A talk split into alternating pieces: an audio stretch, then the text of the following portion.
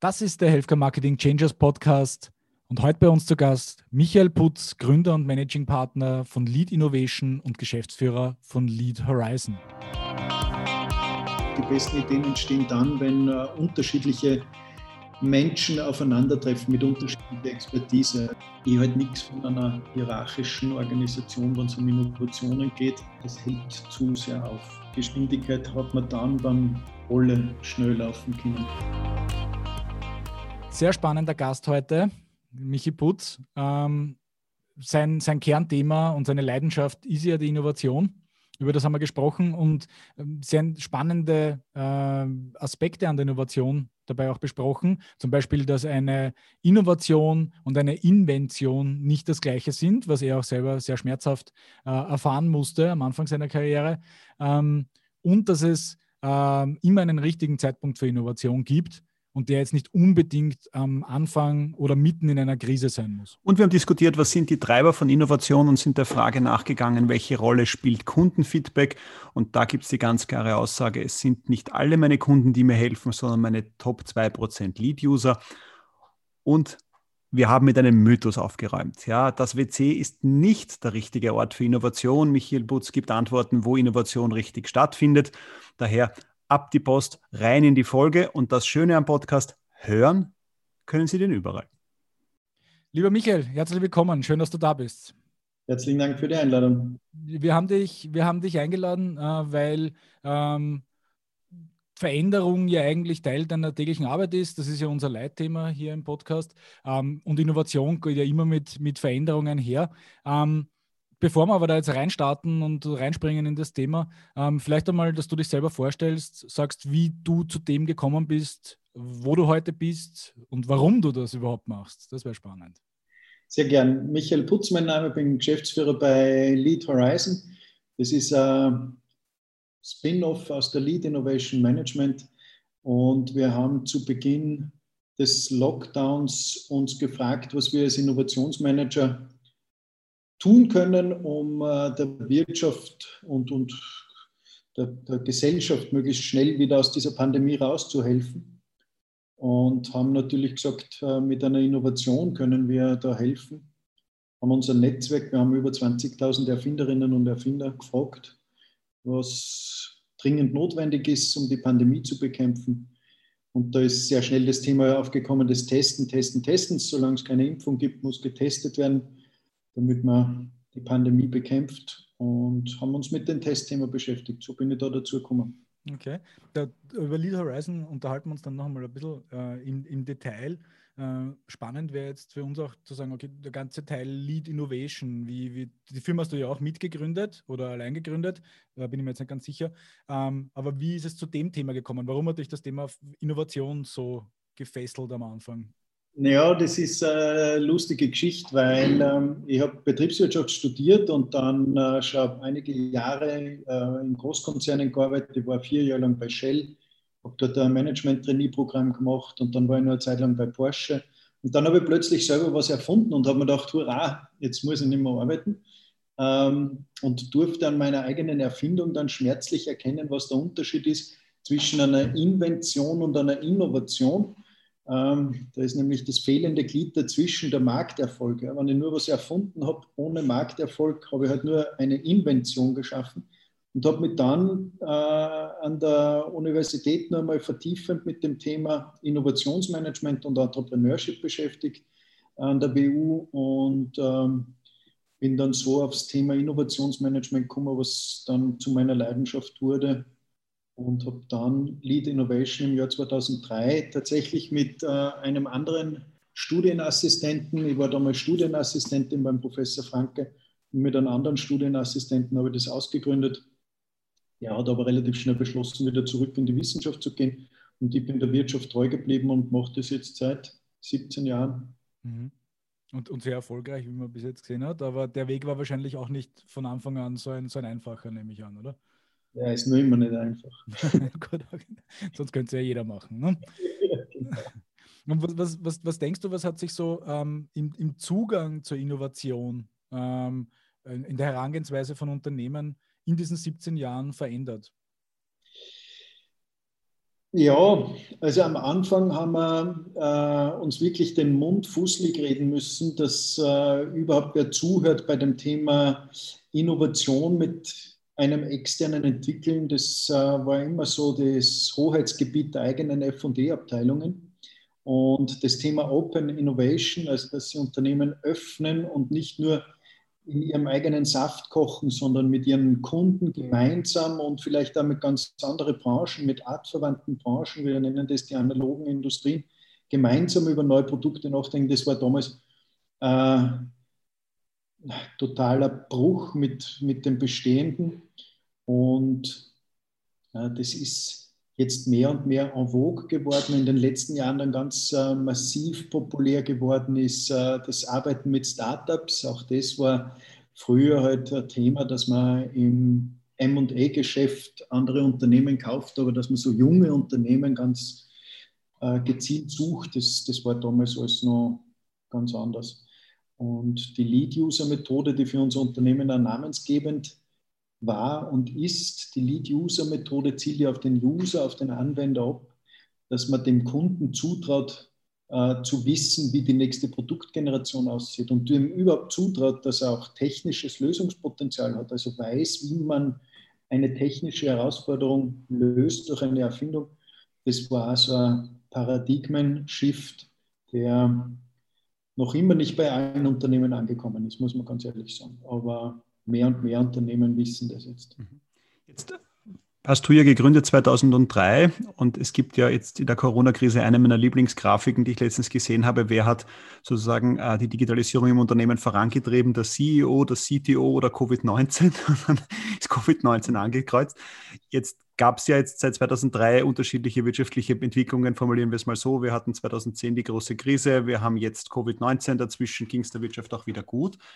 Wie weit ist aus deiner Perspektive jetzt diese wirtschaftliche Gesamtsituation dafür verantwortlich, dass Innovation wirklich stattfindet? Ja, passiert dann einfach, sage ich jetzt, in Krisensituationen mehr, weil der Leidensdruck höher ist?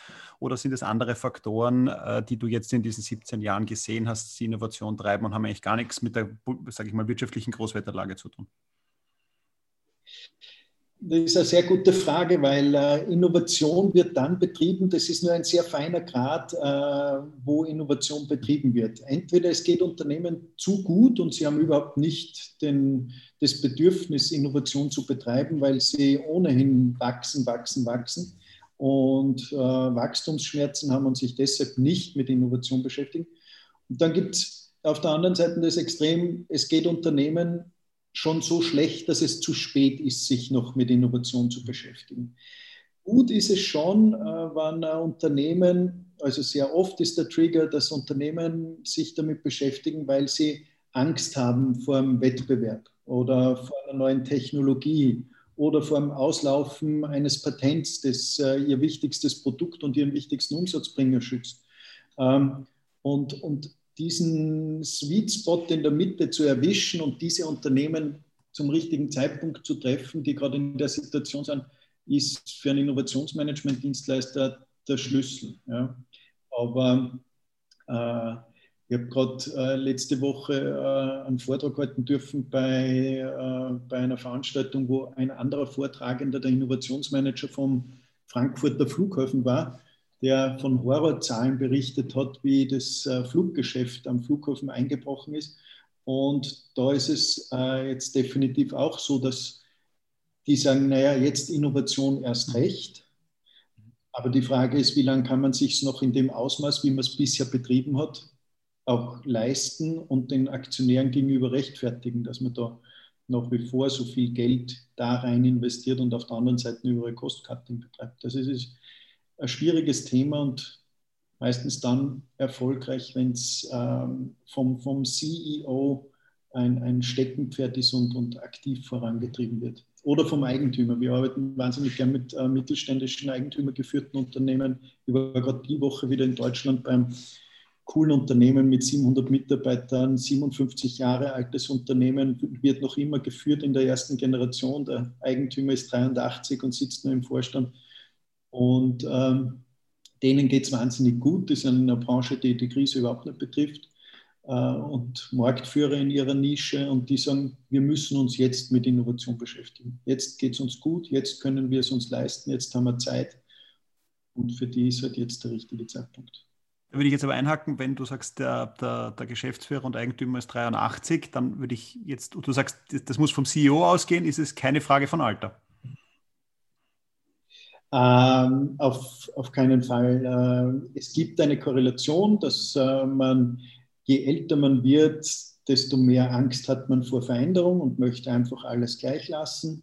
Aber äh, ein Unternehmensführer weiß, äh, wenn er nicht permanent seine Organisation verändert und verjüngt dadurch, äh, ist die Organisation nicht überlebensfähig. Ich vergleiche das gern mit der, mit der Evolution oder, oder mit der Natur. Im, äh, in der Natur ist es auch so, dass die, die äh, Dinosaurier sich einfach nicht angepasst haben äh, an, die, an die neuen Bedingungen und deshalb mussten sie aussterben. Und so ist es mit jeder Gattung. Also eine ganze Branche kann aussterben, wenn sich äh, die Reiseindustrie jetzt zum Beispiel nicht anpasst an diese neuen äh, Bedingungen, äh, dann wird ein massives Problem haben und, und auch aussterben. Mhm. Jetzt seid ihr mit Lean Innovation seit 17 Jahren unterwegs. Wie oft hast du dich in der Zeit neu erfinden müssen oder wie oft habt ihr euch da dem Innovationsprozess gestellt? Oder anders formuliert, ist von der Idee, die ihr Anfang 2003 hattet, jetzt heute noch was über oder ist das ganz anders geworden? Ja, ähm, also die, die Blauäugigkeit, die wir 2003 hatten, die war super, weil ich finde immer, wenn man alles schon weiß, worauf man sich einlässt, lässt man sich meistens dann nicht darauf ein. Ähm, insofern, wenn man dann schon mal begonnen hat, verändert man sich halt so oft, bis es passt.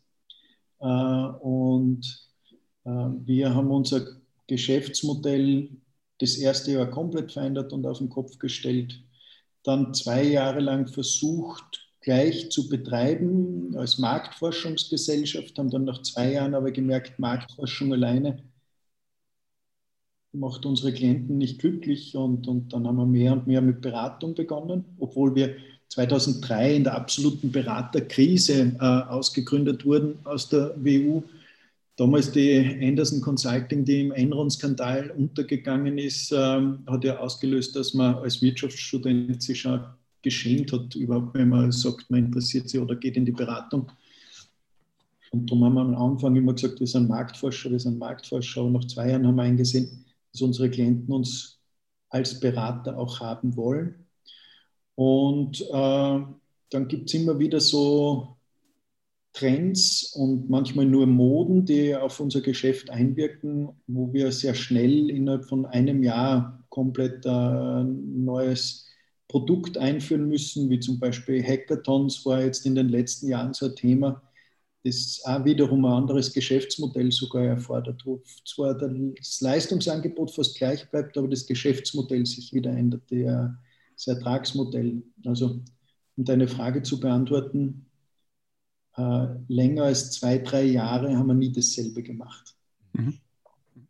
Das passt ja jetzt eigentlich, das ist eine schöne Überleitung äh, in die Branche, in der wir hauptsächlich tätig sind und beziehungsweise auch unsere Zuhörer, äh, nämlich die Gesundheitsindustrie. Du hast ja vorher gesagt, der richtige Zeitpunkt, um Innovation zu machen, äh, ist eigentlich dann, wenn es einem gut geht und man sich in Ruhe dieser Thema annehmen kann. Jetzt würde ich einmal behaupten, die Gesundheitsindustrie, ähm, der geht es jetzt nicht unbedingt viel schlechter in dieser, in dieser Covid-Krise, wie es ihnen davor gegangen ist. Vielleicht gibt es ein paar Ausnahmen, aber sicherlich sehr viele mehr Gewinner.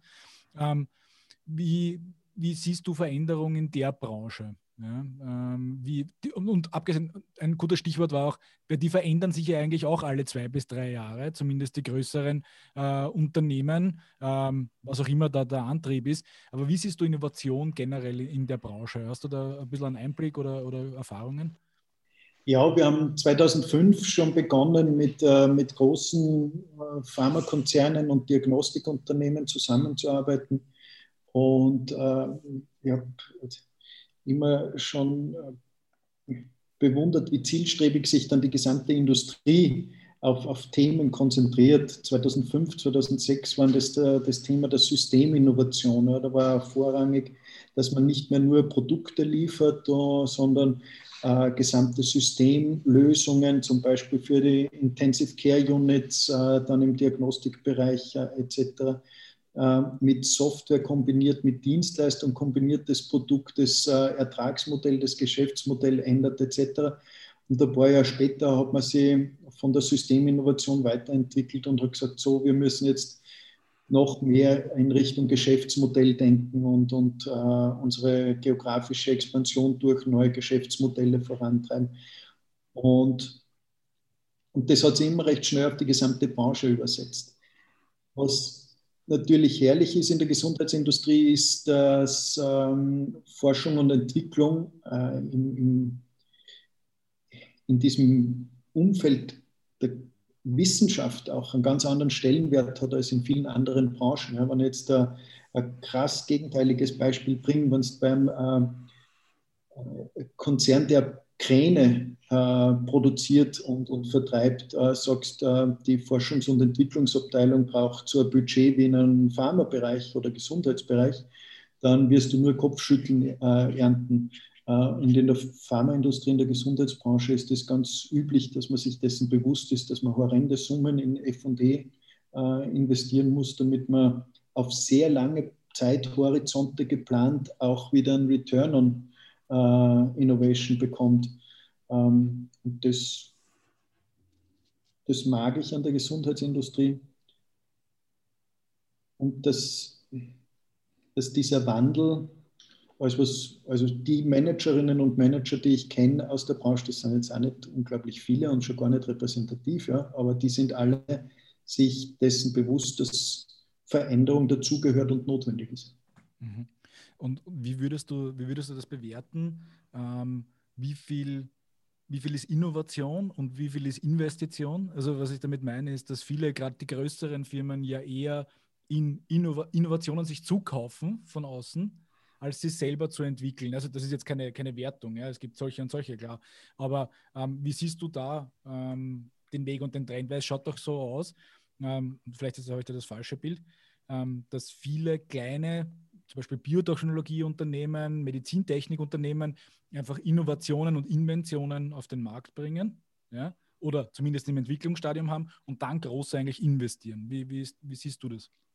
Ja, definitiv, aber nicht nur in eurer Branche, sondern auch in vielen anderen Branchen ist es so und das liegt in der Natur der Sache überhaupt von Innovation, weil je größer eine Organisation ist, desto stärker sind die Abwehrmechanismen, die Immunkräfte gegen Neues und äh, große Organisationen haben starke Mechanismen, dass sie äh, veränderungsresistent sind und da hilft es immens, einfach durch Zukäufe die Verjüngung der Organisation herbeizuführen Speziell korreliert das mit den Innovationsgraden. Je höher der Innovationsgrad ist, desto wichtiger ist es, es durch externe Zukäufe zu bewerkstelligen. Äh, niedrigere Innovationsgrade sollen und müssen aus der eigenen Organisation herauskommen. Ja. Mhm. Kannst, du da, kannst du da vielleicht ein paar Beispiele nennen, dass man das ein bisschen äh, greifbarer machen kann? Ich habe jetzt gerade kein Beispiel parat. Ja, vielleicht auch andere Industrien. Ja. Was, was sind kleine Innovationen zum Beispiel? kleine Innovation, Lieblingsbranche ist immer, wenn man Automobil nimmt. Eine kleine Innovation ist, äh, wenn du jetzt aus dem BMW X5 äh, das neue Modell X6 generierst und aus einem SUV ein, ein Coupé äh, in SUV-Form machst. Ja.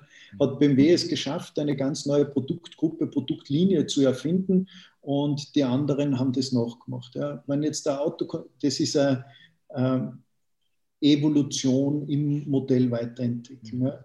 Wenn jetzt aber BMW sagt, wir wollen äh, an der Produktionstechnologie etwas ändern und wir wollen äh, uns auf die Zukunftstechnologie Carbon-Werkstoff äh, einstellen und damit uns beschäftigen, so ist es für BMW sicher einfacher, eine Carbotech zu kaufen und sich mit denen äh, im, im Zukauf damit beschäftigen, wie können Serienautos aus Carbon gefertigt werden als, als wenn sie das versuchen, selbst aus eigener Kraft zu stemmen. Mhm. Da ist der Innovationssprung sehr viel höher, als wenn jetzt einfach nur die Form der Karosserie ändere.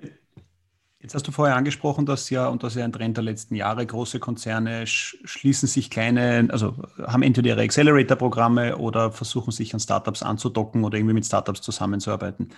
Jetzt wäre ja meine Hypothese, dass das einerseits recht viel schick-schick ist. Ja, also man, man, man leistet sich das halt jetzt. Also es ist ein bisschen so ein Beauty-Contest. Wer hat die schönsten Startups um sich gereiht? Und natürlich wäre ja ein Thema, ein Thema haben, ja, ich komme damit vielleicht an agilere Organisationsformen heran, aber zu dem Zeitpunkt spätestens, wo die Dinge dann in den Großkonzern integriert werden, kill ich ja alles, was vorher das Startup ausgemacht hat. Jetzt als Pauschalaussage. Na, weil plötzlich kommen Strukturen, kommen Hierarchien etc. und alles, was eigentlich vorher super war. Und im Normalfall die, die deswegen ja im Startup waren, dass alles so agil ist, springen dann zwei Jahre später von Bord und sagen, danke, also diesen Großkonzern Wahnsinn, könnt ihr euch alleine weitermachen. Wie wäre jetzt sozusagen deine Replik auf diese Hypothese? Ja, ähm, lernen die Unternehmen da dazu? Ist das ein gescheiter Weg oder, wie, oder müssten nicht die Unternehmen doch eher versuchen, noch stärker die Innovationen in den eigenen Reihen zusammenzubringen? Du hättest vorher gesagt, ja, sie kaufen sie in vielen Fällen dann zu, aber wie wäre jetzt in, unter diesem Blickwinkel deine Meinung dazu? Ähm, ich sehe das genauso wie du, ja, dass das oft zu beobachten ist, aber dadurch, dass es schon so oft beobachtet wird, reagieren nicht nur die Konzerne, sondern vor allem auch die Startups, die akquirierten Startups drauf und äh, versuchen sich ihre Unternehmenskultur und Startup-Kultur beizubehalten. Wie gesagt, wie du richtig sagst, äh, es ist modern und es ist äh, für großes Unternehmen nicht mehr vorstellbar, dass man sich keine Startups leistet, weil es dazugehört jetzt einfach. Und nichtsdestotrotz wird sich da jetzt, glaube ich, noch länger nichts ändern und wie viel dann tatsächlich Früchte trägt äh, und wirklich das interne Innovationsmanagement ersetzt, schwer zu sagen. Ich glaube, das hängt ganz stark wieder von der Branche ab, in der man tätig ist. Wenn ich da jetzt an moderne Branchen denke, wie die Telekommunikation oder Elektronik, dann wird es sicher in den nächsten Jahren anders stattfinden als so in den klassischen alten Industrien, in denen wir auch viel tätig sind, wie im äh, Maschinenbau ist da auch noch moderner, aber Bau, Bauzulieferindustrie, Maschinenbau, ähm, ähm, Baumaschinen etc., da wird es äh, nicht so funktionieren wie in moderneren Industrien. Darum ist da schwierig, eine Pauschalaussage dazu zu treffen. Mhm. Schauen wir mal äh, so ein bisschen in, in, in den Innovationsprozess oder in die Unternehmen hinein wie und wo entsteht denn Innovation? Ja, jetzt zum Beispiel auch aus, aus intrinsischen Gründen, ja, jetzt wo es keine externen Faktoren sind, sondern tatsächlich, ähm, wie und wo entsteht das? Was sind so die Trigger? Ja, es gibt so das Idealbild, äh, das, der, das sich der Manager wünscht, dass man einen internen Ideenprozess aufsetzt, die Mitarbeiterinnen und Mitarbeiter einlädt, ihre Ideen abzuliefern Henkel hat da schon im Jahr 2005 das Jahr der Ideen ausgerufen. Der Waschmittelkonzern in Düsseldorf hat dann von jedem Mitarbeiter erwartet, dass er jährlich zwei bis drei Produktideen abliefert. Das hat bei der damaligen Mitarbeiteranzahl von 54.000 äh, äh, über 100.000 Produktideen jedes Jahr bei Henkel ergeben. Die nächste große Herausforderung war natürlich dann aus diesen unglaublich vielen Ideen die richtigen herauszufiltern, den Mitarbeiterinnen und Mitarbeitern Feedback zu geben, wie äh, ihre Idee weiterverfolgt wird oder warum sie eben nicht weiterverfolgt wird. Und dieser mitarbeiterzentrierte Ideenprozess gerät mehr und mehr aus der Mode.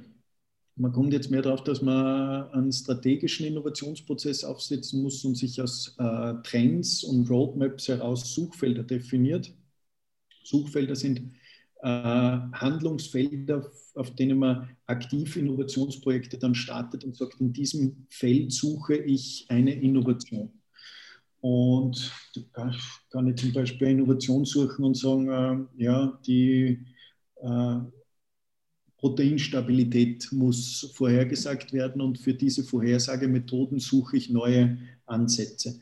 Und dann gehe ich in diesem Suchfeld aktiv auf Innovationsentwicklung. Ob ich da dann meine eigenen Mitarbeiter dazu brauche oder aus externen Ideenquellen äh, die, die Kreativität absauge, ist dann abhängig von dem jeweiligen Suchfeld. Also es ist nicht ganz so einfach, dass ich mit zurücklehne und sage, meine Mitarbeiterinnen und Mitarbeiter müssen kreativ werden, sondern ich muss zuerst in einen strategischen Prozess klären, in welchem Bereich will ich denn überhaupt Verjüngung haben. Ja, wenn ich nur einmal zurückgehe auf das Automobilbranchenbeispiel, in der Automobilbranche muss ich mir auch entscheiden, wo will ich denn äh, neue Lösungen, Innovationen schaffen? Ich das jetzt in der Elektromobilität oder setze ich auf Wasserstoff? Oder gehe ich überhaupt auf andere äh, Transportmittel und, und ähm, konzentriere mich auf äh, Hochgeschwindigkeitstunnels unterirdisch. Ja. Äh, und bevor ich das nicht entschieden habe, bringt der Ideenprozess mit Mitarbeitern eigentlich nur Frustration und zerstört man langfristig oft sogar die Innovationskultur in einem Unternehmen. Und, wie siehst du den Faktor ähm, Innovation durch oder mit Konsumenten, Kunden, User, wie auch immer man das sehen will? Wie, wie ist da der Trend? Weil das war ja Mitte der 2000er ganz eine große Sache. Ja? Also wenn ich mir jetzt überlege, Starbucks war da, war da, sehr, war da sehr stark. Ja. Also ich meine, wer hätte uns sonst den Spicy Pumpkin Latte beschert, ja, wenn, wenn nicht die, die Kunden von Starbucks selber. Aber, oder Dell ja, ähm, war ja da auch, glaube ich, relativ stark, die von der Community ähm, quasi die nächsten Setups entwickeln haben lassen.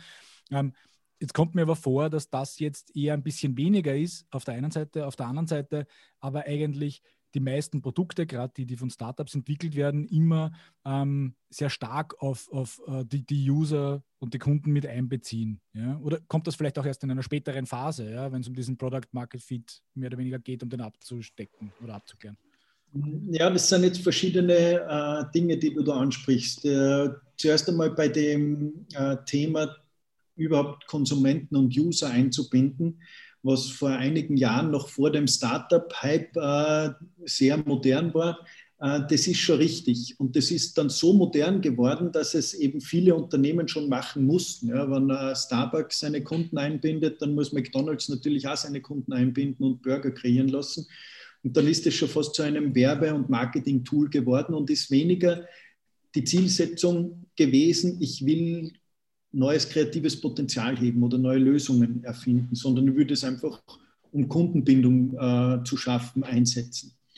Äh, und nachdem man dann gemerkt hat, ja, für Kundenbindung war das jetzt ein paar Jahre ganz lustig und, und hat gut funktioniert, aber für die Innovationsentwicklung braucht man was anderes, ist man schon drauf gekommen, dass der durchschnittliche Konsument uns eigentlich nicht hilft, das Produkt zu verbessern. Der durchschnittliche Konsument will gar nicht, dass sein Produkt verändert wird, weil der verwendet jetzt seit so vielen Jahren äh, sein Telefon in der Manier, wie es gewöhnt ist, oder seine Küchengeräte oder seine, äh, sein Blutzuckermessgerät. Er will gar kein neues Blutzuckermessgerät. Ähm, aber eine kleine Gruppe von Konsumentinnen und Konsumenten gibt es. Das sind nur zwei bis drei Prozent der Grundgesamtheit, die eben Bedürfnisse haben, die über die durchschnittlichen Bedürfnisse hinausgehen. Und wenn man die zwei bis drei Prozent sucht und findet, die kann man im Innovationsprozess sehr gewinnbringend nutzen. Das war einmal das Erste, was du angesprochen hast, René. Das ähm, Zweite, das du ansprichst, wo beginnt man denn im Innovationsprozess? Beginnt man beim Konsumenten? Und ja, das ist auf alle Fälle entscheidend, wenn man sich einmal zu Beginn bei der Innovationsstrategie mit seinen Suchfeldern beschäftigt, dass man immer vom Kunden wegdenkt. Ja? So viele Unternehmen und vor allem technikliebende Ingenieure denken von einer Technologie weg. Ja. Ich habe vorhin das Beispiel mit ähm, Carbon im Automobilbau äh, angesprochen. Wie kann man das äh, Serien, in der Serienfertigung einsetzen? Ja, ist denn das überhaupt etwas, was der Kunde will? Mhm. Äh, ein, ein 7er BMW mit einem Carbon Core wahrscheinlich nicht. Ja, das ist den meisten Kunden relativ egal. Ein paar Technikverliebte gibt es und es gibt ja eine ganze Automarke, die sich äh, daran orientiert, Vorsprung durch Technik zu schaffen. Aber in Wahrheit ähm, geht es den Großteil der Kundinnen und Kunden nicht um, um technologische Lösungen, sondern um die Befriedigung ihrer Bedürfnisse. Also immer vom Kunden wegzuentwickeln, ist mit viel weniger Risiken verbunden, als wenn man von der Technologie wegentwickelt. Ja. Und da muss man jetzt auch wieder aufpassen, wenn man das über alle Branchen hinweg äh, so erklärt, weil es gibt natürlich Branchen, denen bleibt nichts anderes übrig, als von der Technologie wegzuentwickeln, zum Beispiel ein Chemiekonzern. Ja, wenn die BASF oder die Wacker oder die Evonik ein Innovationsprojekt starten, dann ist es immer Technology Push. Sie überlegen sich, sie haben einen neuen Werkstoff geschaffen, ein neues Polymer mit den folgenden Eigenschaften. Das kann das, das ist feuerfest, das ist dehnbar, das ist äh, kältebeständig. Äh, und dann überlegen Sie sich, und wer kann das Ganze brauchen? Ja? Also die entwickeln von der Technologie weg und überlegen Sie dann, wer ist denn mein potenzieller Anwender, mein potenzieller Kunde? Ähm, aber alle anderen Unternehmen, die nicht so aus der Technologie heraus geboren sind, sollten Sie zuerst überlegen, was will mein Kunde? Wer ist mein Kunde? Was will mein Kunde? Das sind die oft am schwierigsten zu beantwortenden Fragen im Innovationsmanagement. Jetzt hast du vorher gesagt, zwei bis drei Prozent der Kunden sind die, die mir in der Innovation wirklich weiterhelfen. Ja, umgekehrt formuliert, eben so nach dem Motto, die meisten Kunden wissen nicht, was sie eigentlich wollen oder was ein Produkt können könnte. Kannst du uns nochmal jetzt vielleicht zwei, drei Tipps geben? Wie finde ich jetzt diese zwei Prozent heraus? Ja, nochmal, wie, wie, wie identifiziere ich die aus der Gruppe der doch vielen Kunden? Ja, Frage 1. Ja, und wenn ich eine Anschlussfrage dran stellen kann, ist, wie gehe ich aber zum Beispiel jetzt in, einem, in einer Branche wie der Pharmaindustrie um, die ja keinen direkten Kundenzugang hat? Ne? Also wie lösen die das? Ne? Weil das sind die Ärzte eigentlich die Kunden, aber, also, aber die sind ja nicht die Anwender. Ne? Also der Anwender ist der Patient dann in weiterer Folge. Also das wäre so die Doppelfrage. Wie finde ich diese 2% und gibt es noch einen Zusatztipp, wie gehe ich damit um, wenn es einmal um die Ecke ist? Ja, klar. Gern. Also erstens, wie finde ich die? Es gibt zwei entscheidende Kriterien, um diese zwei bis drei Prozent zu finden. Erstens, Sie müssen selbst einen großen Nutzen aus der Innovation ziehen, damit Sie überhaupt kreativ tätig werden. Ja, äh, das alte Sprichwort, die Not ist die Mutter der Erfindung, trifft ja den Nagel genau auf den Kopf. Also wenn du einen Konsumenten, einen User, als Konsument ist immer einschränkend, ja, und deshalb geht es bei der Lead-User-Methode nicht um einen Lead-Consumer, sondern um einen User. Und das ist dann, wenn wir auf den zweiten Teil deiner Frage zu sprechen kommen, auch ganz wichtig. Äh, werden wir nur mal drauf kommen. Also das Erste, wer hat einen besonders großen Nutzen aus der zu entwickelnden Innovation? Und die zweite Frage ist, wer hat heute schon Bedürfnisse, die der Gesamtmarkt erst in Zukunft hat. Deshalb muss ich mich, bevor ich diese zwei bis drei Prozent finden kann, auch mit Trends beschäftigen und die Trends identifizieren. Also wie wird sich mein Zielmarkt in der Zukunft verändern? Äh, bleiben wir beim Beispiel vielleicht Blutzuckermessgerät. Ja, wie sehen da die Trends aus? Äh, es gibt den Trend hin äh, zur ähm, kontinuierlichen Insulinabgabe und äh, nicht einmal täglich Verabreichung. Also brauche ich beim Blutzuckermessgerät, muss ich diesem Trend folgen und sagen, ähm, wer möchte sich möglichst oft pro Tag den Blutzucker messen? Wer hat ein besonderes Bedürfnis? Wer hat besonders hohe Insulinschwankungen? Ähm, und, äh, und so kann ich meine Gesamtgruppe der Diabetiker schon einschränken. Ja, vielleicht haben besonders hohe äh, Schwankungen die Sportler. Ja. Ähm, die müssen sich tendenziell öfter am Tag den Blutzucker messen äh, als Nichtsportler. Ja? Ähm, dann habe ich meine Gruppe schon einmal eingeschränkt. Und so erstelle ich mir aus Trends ein Profil, dass ich immer weiter meine Zielgruppe der Diabetiker runterbrechen kann und dann schlussendlich auf die zwei bis drei Prozent kommen. Also wenn du die zwei Kriterien erfüllt hast, großen Nutzen aus der Innovation für sich selber sehen und zweitens Bedürfnisse heute schon haben, die der Gesamtmarkt erst in Zukunft hat, ähm, dann hast du schon mal viel viele andere Konsumenten ausgeklammert. Die zweite Frage, wenn du äh, komplexere Industrie hast, äh, die nicht so einfach funktioniert wie äh, B2B-Geschäft oder, oder, oder äh, ein B2C-Geschäft, sondern du bist in der Gesundheitsindustrie und hast nicht nur Arzt, Patient, sondern du hast ja auch noch die Kassen dabei, die das ganze Produkt erstatten müssen. Ähm, dann musst du in unterschiedlichen Phasen des Innovationsprozesses unterschiedliche Gruppen aus diesem Buying Center, können wir es platt nennen, einbinden. Ja, ganz am Anfang sollte jener stehen, der am Ende der Kette steht. Also im ersten Innovationsprozessschritt würdest du dich dann an die Patientinnen und Patienten wenden. Wenn du einmal die grundlegende Idee hast für das Blutzuckermessgerät, bleiben wir bei dem Beispiel, von den Diabetikerinnen und Diabetikern, dann gehst du im nächsten Innovationsprozessschritt mit den Ärzten gemeinsam in die Validierung dieser Ideen, die du mit den zwei bis drei Prozent der Diabetiker entwickelt hast. Und im äh, dritten Schritt gehst du auch mit den Kassen äh, und den Market Access äh, Menschen an die ganze Geschäftsmodellgestaltung. Ja? Am Anfang geht es mir ums Produkt, dann geht es um das System und im Schluss geht es auch um das Geschäftsmodell oft. Ja. Und in dieser sequentiellen Innovationsentwicklung kriegst du dann alle Stakeholder, um, um es modern äh, äh auszudrücken, alle Stakeholder in den Innovationsprozess eingebunden. Mhm. Jetzt wäre für, mich, wär für mich natürlich spannend, wo, wo findet man diese 2 bis 3 Prozent? Ja, was gibt es da für Zugänge, um genau die zu identifizieren? Ja, da spielt uns äh, das Internet äh, in die Hand natürlich. Wenn man Innovationsentwicklung vor 30 Jahren betrieben hat, hat man nicht das Glück gehabt, dass man zu jedem Thema ein Forum im Internet findet. Und diese Foren können wunderbar genutzt werden. Also wenn ich gerade an die ganzen ähm, Selbsthilfegruppen, Diabetikergruppen denke, äh, die sich da im Internet austauschen, da habe ich eine wunderbare Quelle, äh, mich reinzuhängen und die zu suchen und dann wenn ich dort ähm, meine Ideen-Challenge oder Innovations-Challenge ausgeschrieben habe und, und Adressen, Kontakte eingesammelt habe, dann bleibt es mir nicht erspart, dass ich mir ins Telefon klemme und viele Gespräche führen.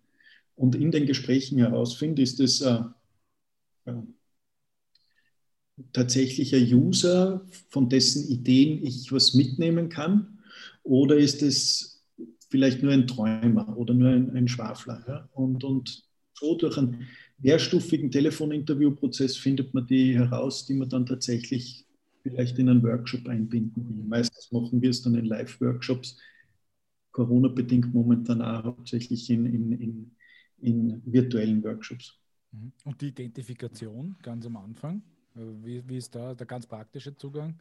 Ähm, könnte das jetzt beispielsweise ein Zugang über äh, Social Media sein, diese, diese, diese Personen zu identifizieren und vielleicht kann man ja aufs Telefon äh, verzichten und stattdessen, weiß ich nicht, ähm, gleich direkt über soziale Medien diesen, diese Unterhaltung führen, eventuell. Weiß ich nicht, ja, was dafür unter, für, für Zugänge gibt. Ja, ja, durchaus. Also äh, zuerst sammelst du die Kontakte, wir haben, ist halt ein mehrstufiger Prozess. Zuerst sammelst du die Kontakte meistens in digitalen Foren und oder sozialen Medien ein äh, und, und dann noch telefonisch, wir verzichten nie auf das Telefoninterview, auf was wir manchmal verzichten, ist ein persönliches Interview. Ja, bei sehr heiklen Themen fliegen wir dann auch zu den jeweilig potenziell vielversprechendsten Usern hin und interviewen die noch live vor Ort, bevor wir sie dann äh, zu einem Hackathon oder, oder einer Challenge, einem Workshop nach Wien einladen. Äh, das führt zu hohen Reisekosten, aber ist oft äh, vertrauensbildende Maßnahme, bevor man solche Konsumentinnen und Konsumenten einlädt und User einlädt, weil man muss immer eins bedenken, wir bezahlen absichtlich keinem dieser User ein Honorar für die Teilnahme an derartigen Innovationsprozessen. Mhm. Die geben zwar sehr wertvolles Preis, nämlich ihre Ideen und ihre Bedürfnisse und, und treten ja auch als Erfinderinnen und Erfinder auf, aber es ist ganz entscheidend das Hygienekriterium, dass die kein Honorar und keine Entschädigung dafür bezahlt bekommen. Denn nur wer intrinsisch motiviert ist und sagt, dieses depperte Blutzuckermessgerät, das ich da verwende und die da alle am Markt erhältlich sind, dieses Blutzuckermessgerät erfüllt nicht die Ansprüche, die ich eigentlich habe. Mhm. Und ich bin jetzt heilfroh, dass endlich einmal ein Medizinproduktehersteller mit mir darüber spricht, wie die nächste Generation des Blutzuckermessgeräts aussehen soll, weil ich habe sehr viele Ideen dazu. Ja. Mhm. Dann kriegst du genau die Leute, wenn du kein Honorar zahlst, die, denen es wirklich unter den Nägeln brennt. Und die wirklich Ideen haben, die ihnen selbst helfen. Ja, das erste Kriterium, das ich vorhin gesagt habe, Dominik, der muss selbst einen großen Nutzen aus der Innovation haben, weil er mit den bestehenden Blutzuckermessgeräten unzufrieden ist. Dieses Kriterium kriegst du dann optimal herausgefiltert, wenn du kein Geld diesen Usern bezahlst. Jetzt noch ein, ein, Tipp aus dem Nähkästchen. Ähm, immer wieder die große Frage, wo kriegt man die besten Ideen? Also es gibt ja den Spruch, ich gehe kurz auf die Toilette oder ich gehe kurz duschen, dann habe ich die besten Ideen. Wie sind da eure Erfahrungen? Also wo, wo entsteht, also äh, ist dieses so, ich setze mich vor ein Blatt Papier oder, was wäre so euer Zugang sozusagen, wenn, wenn man Ideen generieren will? Was sind da vielleicht noch zwei Tipps, die du mitgeben kannst, äh, wo das jetzt am besten stattfindet? Und räumst du mit dem Mythos auf, ob es die Toilette ist oder nicht? Ja, die Toilette definitiv nicht, auch nicht die Dusche, auch nicht das Bett bei mir. Äh, kurz vorm Einschlafen sagen öfter manche, bei mir ist äh, die Devise immer, die besten Ideen entstehen dann, wenn unterschiedliche Menschen aufeinandertreffen mit unterschiedlicher Expertise. Also für mich sind immer entscheidend wichtig dabei die jetzt ausführlich besprochenen User, Mhm. Äh, und da eben die ganz besondere Gruppe der zwei- bis dreiprozentigen Lead-User. Die zweite Gruppe, die einzubinden ist, sind äh, Querdenker aus anderen Branchen. Ja. Blutzuckermessgerät, äh, da gibt es Analogien dazu. Wer hat noch das Interesse an kontinuierlicher Messung? Ja, Im Maschinenbau gibt es ähm, die äh, Sensorenhersteller. Äh, das Unternehmen Ballluft zum Beispiel in, äh, in Stuttgart hat 3.500 Mitarbeiter und stellt Sensoren her und beschäftigt sich auch mit kontinuierlicher Messung. Die haben aber noch nie Blutzucker gemessen, aber halt überwachen Maschinen im Automobilbau.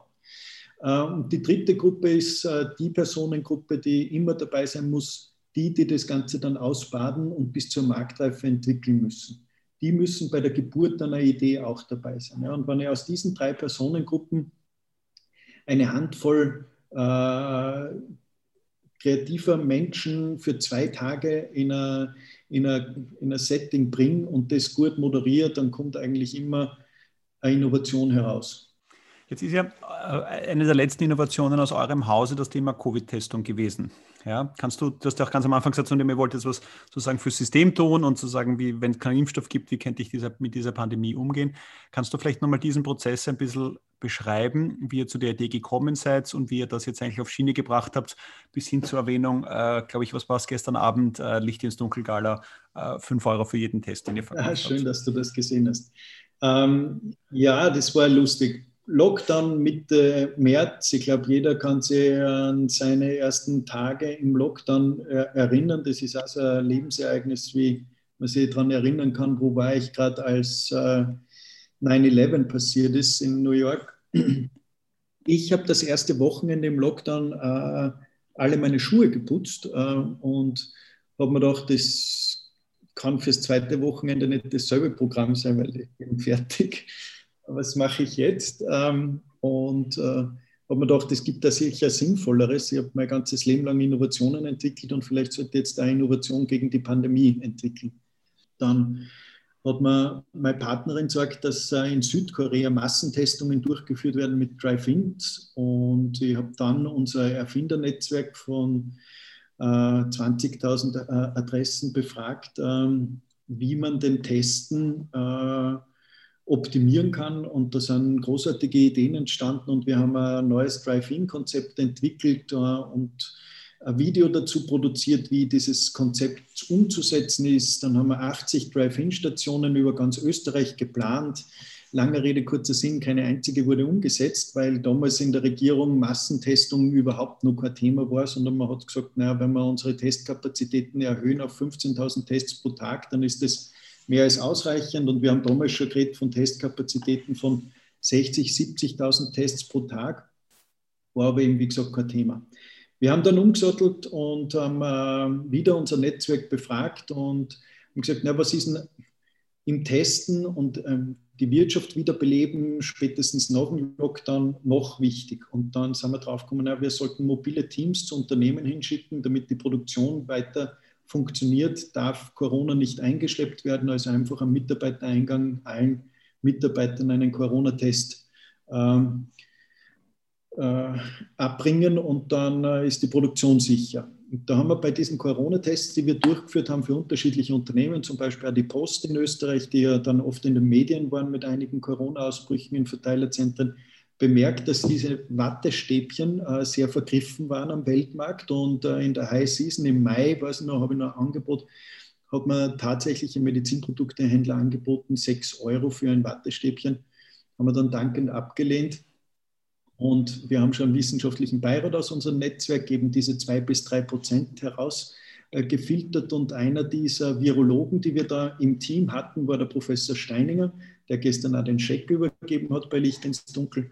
Und der hat gesagt, naja, früher haben wir in der Virologie gar keine Wattestäbchen verwendet. Äh, da hat man einfach eine Mundspülung gemacht, um die bei allen respiratorischen Viruserkrankungen die Viren aus der Mundhöhle herauszubekommen und dann einen Test zu machen. Und dann haben wir das, dieser in der Presse und landläufig bezeichnete Gurgeltest äh, entwickelt und, und eben diese, diese Testbox ähm, dann abgeleitet, die man mit einer Web-Applikation versehen haben, damit der Do-it-yourself-Test auch tatsächlich betrugssicher ist. Haben die Web-App und die, die, die Schachtel, die wir beim Piper Mitte Juli ins Regal gebracht haben, innerhalb von sechs Wochen entwickelt, patentiert. Und Mitte Juli haben wir dann einen Verkaufsstart gehabt. Alles ziemlich in Schweinsgalopp. Äh, für Genehmigungen einholen und Zulassungen haben wir uns keine Zeit genommen. Wir haben einfach gesagt, äh, wir fragen nicht um Erlaubnis, sondern wir bitten lieber nachher um Entschuldigung. Und so war es dann auch. Also wir haben einige Fehler natürlich gemacht. Also was heißt einige? Sehr viele. Äh, es wäre ein eigener Podcast über die ganzen Fehler zu erzählen, die da in den Startup passiert sind. Und haben dann äh, 15.000 Schachteln zum Beispiel wieder beim Piep aus dem Regal nehmen müssen, weil auf keiner einzigen Schachtel war das Haltbarkeitsdatum drauf. Und solche Details haben wir einfach vergessen, weil ja, ja, ist halt passiert. Und dann haben wir gemerkt, ja, was in Österreich gut funktioniert, äh, als komplettes Geschäftsmodell mit Labore, mit Logistik, mit Vertriebskanäle, das können wir jetzt auch in anderen Ländern anbieten und haben uns dann auf die Suche gemacht nach Lizenznehmern in anderen Ländern. Haben dann relativ schnell den Verkauf statt gehabt in äh, Holland und in Belgien. Ähm, wir verkaufen jetzt in Spanien, in Portugal, äh, in der Schweiz stehen wir kurz vor dem Markteintritt äh, und ja, viele Länder stehen da jetzt noch auf der Liste. Andererseits in meiner Brust schlagen zwei Herzen. Andererseits wünsche ich mir, dass die Impfung wirklich bald funktioniert und dass die Pandemie vorbei ist. Und dann ist gut, dass unsere Innovationen nicht nur für Coronaviren funktionieren, sondern auch für alle anderen respiratorischen Virenerkrankungen. Also man kann auch Influenza etc. testen. So viel zu der Geschichte. Gut, spannend. Also die, die Einladung zum nächsten Podcast äh, können wir dann gerne noch aufgreifen. Ja, machen wir ja, ein, also ein, ein, ein Fuck-Up-Special oder so irgendwas. Ja, ja, weil das ist, das ist ja immer das Thema. Ich meine, das ist ja auch, was viel diskutiert wird. Ne? Welche Rolle spielt hier Geschwindigkeit? Ne? Wenn du sagst, ihr habt innerhalb von sechs Wochen, ich meine, ich habe ja selber ein, ein Testunternehmen, ja, wo wir Allergien- und Stoffwechselthemen testen. Also ich weiß, was es heißt, so ein Produkt auf den Markt zu bringen. Äh, und wir sind dem ersten Allergietest auch ungefähr nach sechs Wochen auf den Markt gekommen und daher weiß ich, was diese Geschwindigkeit bedeutet. Ähm, und äh, das ist immer so diese Thematik. Ne? Also du, wie du sagst auch, ich glaube auch einfach, ihr habt ans Ablaufdatum nicht gedacht, weil unter Anführungszeichen die Leute brauchen das eh gleich. Also es war kein Thema, wie lange dieses Ding final haltbar sein muss. Also ich kann das, äh, kann diese Überlegungen dann dementsprechend nachvollziehen. Was für mich noch eine interessante Frage wäre jetzt zum Thema, wer treibt, wer hat jetzt in diesem sechs Wochen Prozess, außer dass glaube ich alle auf Vollgas gestanden sind, ja, äh, sozusagen, wie, wie, wie habt ihr da diese Innovation vorangetrieben? Wer leitet das? Ja, also gibt es da einen vordersten Lemming, der rennt vor und alle rennen hinterher oder gibt es dann zwei bis drei, je nach Thema? Oder so ein bisschen, wie habt ihr das organisiert, dass man auch da den Fokus nicht äh, verliert? Ja, das war ganz spannend natürlich auch für die Organisation der Lead Innovation äh, mit zu beobachten, wer aus der Innovation will bei diesem Projekt Corona-Test mitmachen, wer hat da Berührungsängste, wer will lieber in der Beratung bleiben und wer will in das Produktgeschäft einsteigen. Und es war schon so, dass ich äh, davor vorausgerannt bin und Gott sei Dank äh, gleich als, als Mitläufer, nicht Mitläufer, das ist jetzt nicht, aber, aber Mitstreiter. Ja. Wir waren am, unser erstes Meeting haben der Christoph Steininger und ich äh, im Prater gehabt und wir sind miteinander laufen gegangen. Deshalb habe ich jetzt Mitläufer gesagt. Ja. Wir sind miteinander gelaufen und, und laufen nach wie vor äh, voran und, und, und, und das motiviert viele. Aber äh, wir haben jetzt ein kleines, aber sehr cooles Team beisammen. Und jeder hat jetzt seine Bereiche. Der eine macht QM, der andere macht die ganze Produktionsplanung, weil wir natürlich jetzt international schon produzieren müssen. Und äh, äh dann haben wir für, für, für Marketing, für Business Development, für Vertrieb äh, echt einfach ein cooles Team zusammengestellt, die alle selber Leader sind und, und das hilft mit unserem Firmennamen immer, dass wir eben Leader im Team versammeln, die dann selbst losrennen und keine Führung mehr brauchen, weil äh, ich halt nichts von einer, äh, von einer hierarchischen Organisation, wenn es um Innovationen geht, aber das hält zu, zu sehr auf. Also die Geschwindigkeit hat man dann, wenn alle schnell laufen können. Das ist vielleicht äh, ein guter Punkt, um da auch ein bisschen nachzufragen. Also ihr habt ja, ich nehme mal an, ja, ihr seid nach dem Prinzip äh, Eat Your Own Dog Food, ja. Ähm, seid ihr wahrscheinlich eurem, also hast du auch teilweise äh, auch erzählt, ja, dass ihr ein Netzwerk befragt habt, um die Innovation halt wirklich äh, zu schärfen, beziehungsweise die Innovation noch weiter zu entwickeln. Ähm, aber wie viel davon ist Prozess und wie viel davon ist Freestyle? Ja, weil wenn du sagst, okay, da, meine, meine, Vorstellung ist, es kommt was Neues, du kannst gar nicht irgendwie in, in klaren bestehenden Strukturen so, äh, so eine Innovation auf den Markt bringen, wenn du nicht, so wie du gesagt hast, jeder für sich ein bisschen so diesen agilen Zugang irgendwie zu haben. Also wenn wir jetzt wirklich in agile Methoden rennen, dann reden wir jetzt vielleicht von da war ein Sprint, dann hat man sich wieder zusammengesetzt, geschaut, wie weit sind wir kommen mit dem und, und so weiter. Wie viel ist da Methode, wie viel ist Freestyle oder steckt überall eine klare Methode dahinter? Ja, das ist schwierig zu trennen, weil wenn du was schon 17 Jahre lang machst, äh, dann ist das so in Fleisch und Blut übergegangen, dass du nicht sagen kannst, das ist jetzt ein ganz knallharter Prozess. Ja? Aber du bist, glaube ich, nach 17 Jahren Innovationsmanagement mit, mit Konzernen so weit, dass du äh, es selbstverständlich findest, dass du jeden Tag in der Früh ein Stand-up-Meeting machst für 15 Minuten mit deinem Team und die abstimmst, weil das einfach deine Arbeitsweise ist. Ähm, und äh, dass du äh, deine User einbindest von Zeit zu Zeit und äh, Fokusgruppen machst, ist für die als Innovationsmanager, wenn du das auch ständig verkaufst, äh, selbstverständlich. Du würdest kein Produkt in ein Supermarktregal bringen, wenn du das nicht vorher gemacht hast. Mhm. Und ja, wir hätten uns noch mehr formalisieren können, aber nein, es war nicht notwendig, weil wir uns immer dafür entschieden haben, äh, Geschwindigkeit ist Trumpf. Je schneller wir, äh, wenn wir eine Woche früher mit dem Produkt am Markt sind, verdienen wir so viel mehr Geld damit, äh, das, dass wir uns die Fehler leisten können. So in die. Mhm.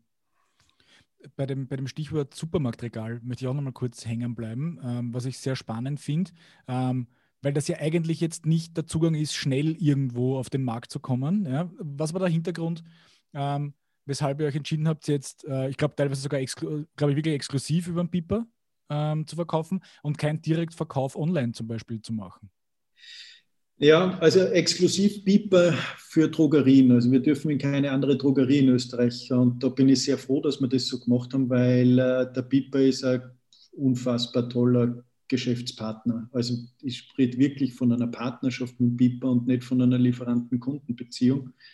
Ähm, und, und das haben wir braucht, weil äh, wir haben dann natürlich, weil wir vorher nicht um Erlaubnis gefragt haben, nachher sehr viele Probleme gehabt. Das Bundesamt für Sicherheit im Gesundheitswesen hat uns einen mehrseitigen Brief mit Beanstandungen unseres Produktes geschrieben und so weiter. Und da ist für einen Handelspartner dann natürlich kritisch, ob er das Produkt gleich wieder auslisten muss und alle seine Werbeunterlagen einstampfen kann oder nicht. Und der Piper hat Nerven bewiesen und, und, und, und, und echt äh, ja, uns, uns ständig geholfen, muss man sagen. Das ist schon cool. Warum wir uns dafür entschieden haben, weil wir einfach damit auch sofort die Credibility gekriegt haben in Österreich bei allen politischen Entscheidungsträgern, dass unser System funktioniert. Ja, weil wir in 580 Filialen im Regal liegen, können wir produzieren, haben wir die Logistik im Griff, äh, wir haben die Labore im Griff, wir kriegen die äh, Analysen über unser Web-App digital auch wieder rechtzeitig innerhalb von 24 Stunden zurück zu unseren Patienten und unseren Kunden. Und das, dieser diese Imagewirkung, wenn du im Supermarktregal liegst, die ist ein Riesenhebel für uns gewesen. In andere Länder, wo wir eingestiegen sind, über einen anderen Vertriebskanal, nicht über Apotheken oder, oder, oder Drogerien, ist uns das viel schwerer gefallen, äh, weil wir nicht ernst genommen wurden.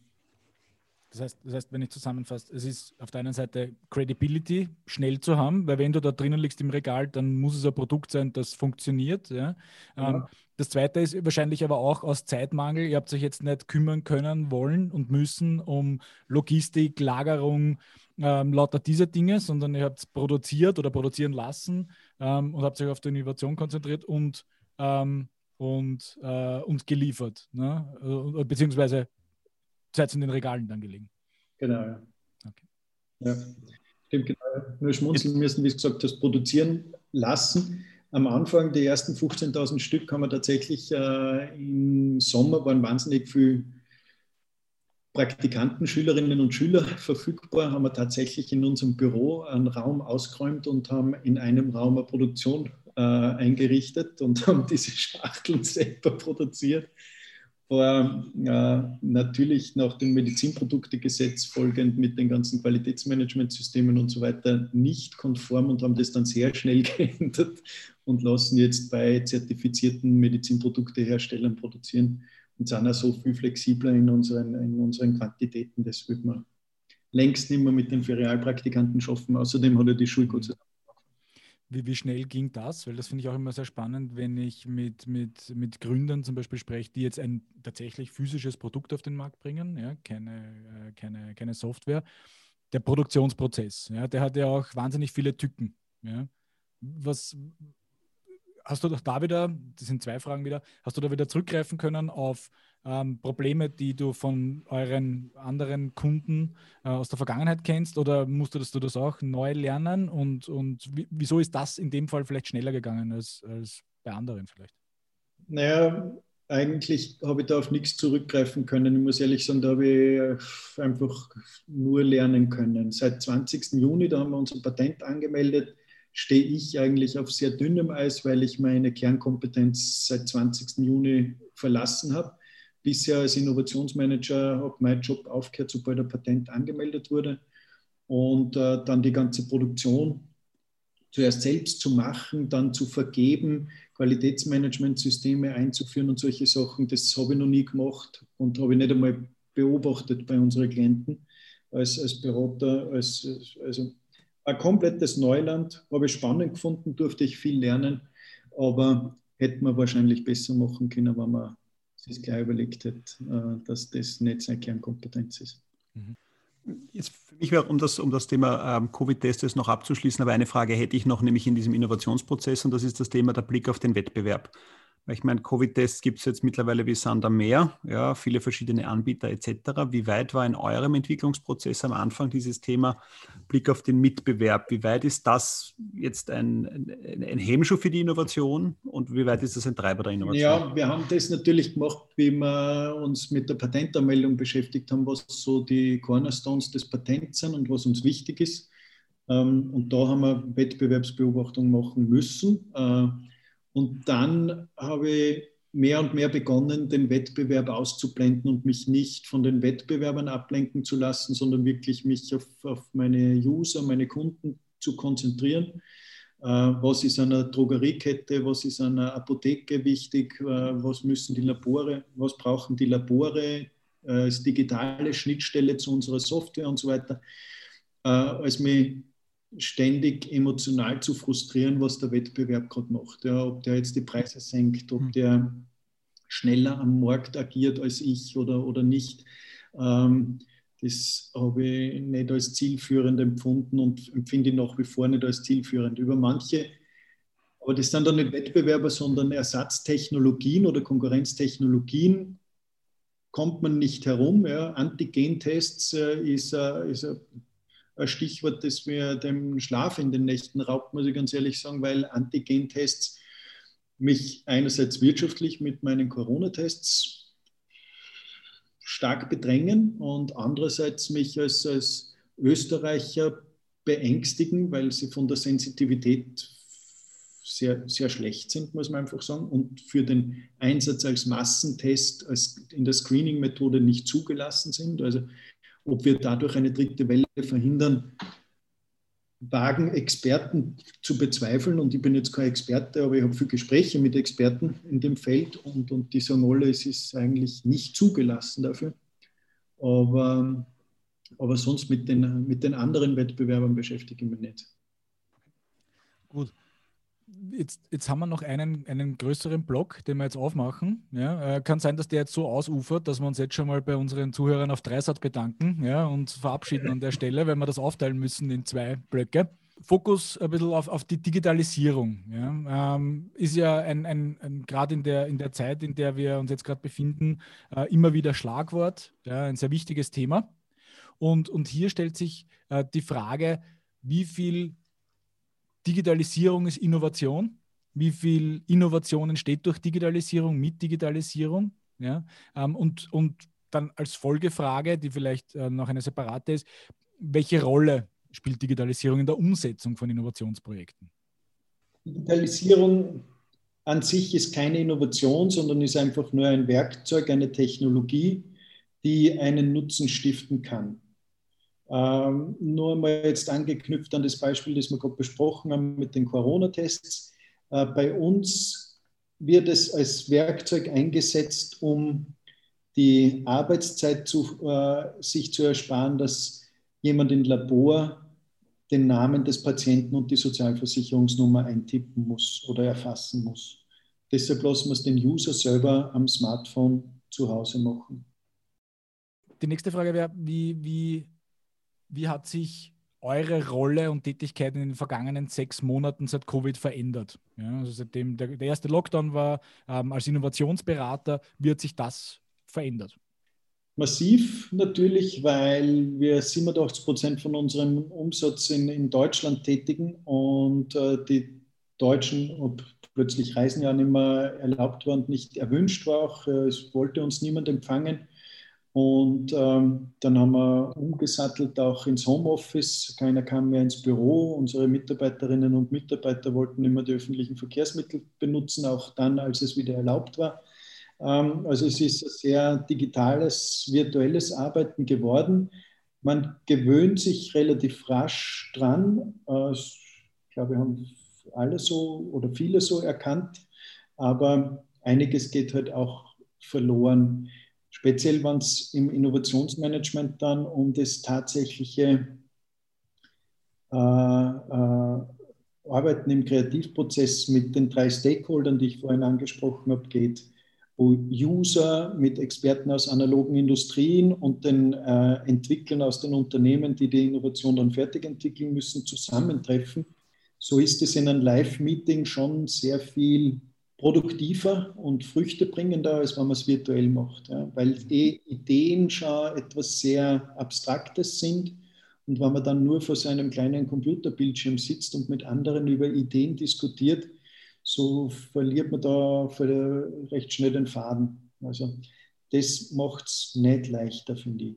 Mhm. Äh, aber auch wieder themenabhängig. Wenn wir gerade äh, an das vorher angesprochene Digitalisierungsthema denken, digitale Innovationen sind virtuell leichter zu entwickeln als jetzt äh, Innovationen, die klassische Produkte betreffen, wie ein Fenster. Ja, über ein neues Kippfenster nachzudenken und wie der Beschlag in einem Fenster funktioniert, ist in einem virtuellen Raum schwieriger, als wenn man über neue Web-Applikation nachdenkt.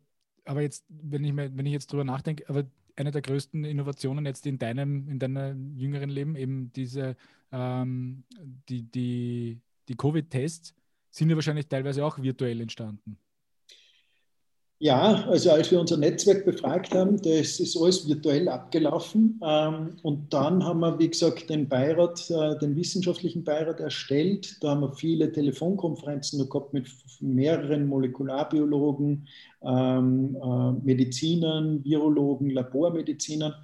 Und dann sind wir aber mehr und mehr auf ein kleines Team gekommen, das dann auch da bei uns im Büro äh, wieder sehr analog gearbeitet hat, äh, wie es dann darum gegangen ist, den, den Covid-Test so zusammenzusetzen, dass wir gesagt haben, wir wollen eine Salzlösung zum Mund spülen, wir wollen eine Bufferlösung, wo die Viren stabilisiert werden, wir wollen die Röhrchen so anordnen etc. Das ähm, ist dann schon auch wieder analog passiert. Mhm. Die Web-App-Entwicklung, die ist ausschließlich digital passiert. Die Kolleginnen und Kollegen aus der äh, Programmierbude habe ich alle bis auf einen noch nie gesehen. Also das, äh, und auch manche Länder haben wir angeschlossen, da haben wir unsere Geschäftspartner noch kein einziges Mal persönlich getroffen. Also das ist schon faszinierend, wo man früher immer sofort ins Flugzeug gesprungen ist und gesagt hat, zur Vertragsunterzeichnung sollten wir uns doch in die Augen schauen und uns die Hand schütteln. Das ist nicht mehr notwendig. Damit würde ich die, die Schlussrunde einläuten und das wäre jetzt so ein bisschen ein Blick nach vorne. Was glaubst du, was uns jetzt aus dieser Zeit, so wie du jetzt gerade gesagt hast, na, früher sind wir in den Flieger gesprungen, jetzt tun wir es nicht mehr, schließen viele Dinge digital ab. Was glaubst du, jetzt Hypothese mit Blick nach vorne, was wird passieren, wenn wir alle geimpft sind? Springen wir dann wieder in den Flieger oder behalten wir uns diese digitale Form der Zusammenarbeit? Und daher meine bitte nochmal dein Blick in, in Blick Richtung Innovation, Zusammenarbeit. Was wird uns aus der jetzigen Zeit bleiben? Und was glaubst du, wird sich langfristig einfach verschoben haben? Das habe ich gerade ganz intensiv diskutiert, weil vor zwei Tagen bin ich wieder mal ins Auto gestiegen und zu einem Klienten nach Deutschland gefahren und habe genau diese Diskussion äh, geführt, weil das ist ein Unternehmen, das in der glücklichen Situation ist, dass sie heuer ähm, vollkommen unbeeindruckt von der Covid-Krise äh, ein weiteres Rekordjahr äh, auf das 2019er Jahr draufsetzen und so viel Umsatz machen wie bisher noch nie. Die sind in der Bauzulieferindustrie tätig und die Bauindustrie musste anscheinend in, die, in der Nische, in der die tätig sind, gar nicht leiden. Die haben, äh, sind Mittelständler mit 102 Millionen Euro Umsatz letztes Jahr und heuer schaffen es 110 Millionen Euro. Und die haben gesagt, das Schöne aber daran ist an der Covid-Krise, dass wir heuer keine Kundenbesuche hatten, keine Messetermine stattgefunden haben, keine Geschäftsreisen. Und nicht nur unser Umsatz hat sich hervorragend entwickelt, sondern wir haben das Betriebsergebnis verdoppelt, weil unsere Ausgaben so äh, eingeschränkt wurden. Und mhm. also egal, ob wir gerne fliegen oder nicht mehr gerne fliegen, ob wir es notwendig erachten, zu einem Vertragsabschluss wohin zu fliegen oder nicht, glaube ich, werden einfach die Unternehmen jetzt erkannt haben, die Reisetätigkeit ist in dem Umfang, wie sie früher äh, passiert ist, nicht mehr notwendig. Und die werden weiterhin bei den Reisebudgets jetzt massiv den Rotstift ansetzen oder angesetzt lassen und sagen, das werden wir nicht mehr machen. Also ich glaube, es wird sich massiv am, am, am Managementalltag was ändern und wir werden massiv weniger reisen, als die Konzerne gar nicht mehr als notwendig erachten und, und die Budgets gestrichen haben. Heißt, die Schweißperlen am Innovationsmanager des Frankfurter Flughafens bleiben und der Berliner Flughafen kann doch auch bleiben, weil er jetzt doch nicht mehr zu klein ist. Ne? also, insofern ähm, löst sich das in dem Fall dann auch nochmal auf. Ja, äh, von meiner Seite, äh, lieber Michael, vielen herzlichen Dank äh, für den Blick in die Innovation, äh, auch für deine Einschätzung zur äh, Zukunft des Reisens und auf die, zur, der Zukunft der Zusammenarbeit. Äh, aus meiner Sicht viele spannende Aspekte dabei gewesen. Vielen Dank, dass du dir Zeit genommen hast und äh, für deine sowohl äh, neue Rolle seit 20. Juni, wie du gesagt hast, äh, im Bereich der Copy-Testung alles Gute, aber natürlich auch für deinen Lead Innovation Hauptjob, ähm, den du da Kunden hilfst, voranzukommen. Danke vielmals Danke, von meiner Seite. Alles Gute. Danke euch für die Einladung. Alles Gute. Ciao. Bis gesund.